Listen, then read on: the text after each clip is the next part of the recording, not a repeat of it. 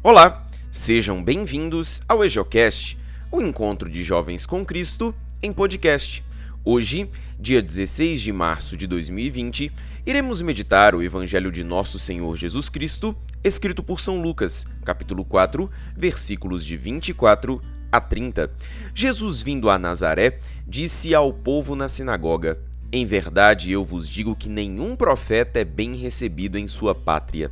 De fato, eu vos digo: no tempo do profeta Elias, quando não choveu durante três anos e seis meses e houve grande fome em toda a região, havia muitas viúvas em Israel.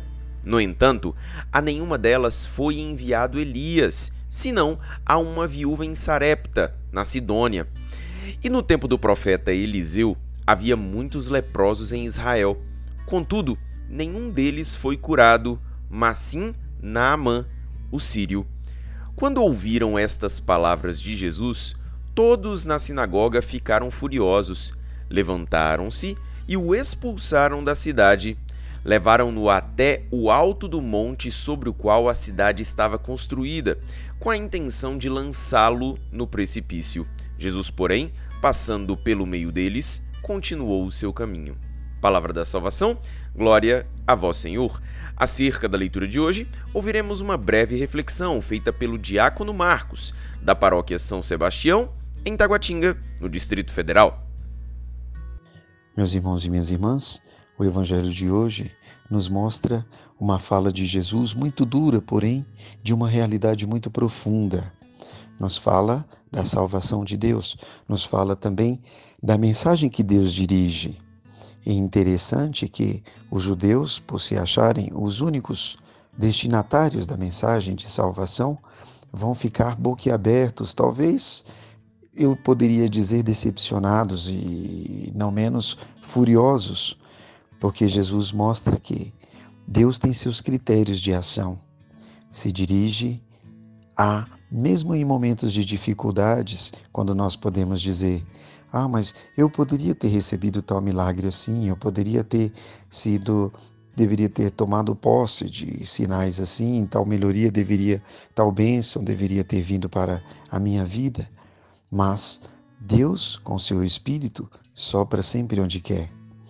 E Jesus nos mostra que naquela realidade do Antigo Testamento havia muitos necessitados, havia uma realidade muito difícil. Mas Deus manda os seus profetas ao lugar e a pessoas mais inesperadas. Por que isso? Porque Deus tem seus planos. Nós não podemos fazer que Deus caiba em nossos planos, em nossas vontades, porque Deus é muito mais do que nós possamos imaginar que Ele seja. Ou seja, nós podemos sim pedir a graça de Deus em nossas vidas, mas sempre entendendo que Deus faz quando ele, quando ele quer e no momento também que ele quer. Nós somos também chamados a contemplar que Deus, na sua ação salvífica, dirige a sua mensagem, suscita profetas em lugares mais inusitados, em situações e realidades mais inesperadas. Por quê? Porque Deus é tudo em todos. Que nós, meus irmãos e minhas irmãs, saibamos não procurar entender ou compreender Deus, mas vivenciar os seus mistérios. O profeta cumpre essa ação de mostrar os desígnios de Deus, de mostrar a vontade de Deus e também de mostrar que Deus tem não a nossa lógica, mas Deus tem os seus caminhos para fazer aquilo que é melhor para o seu povo.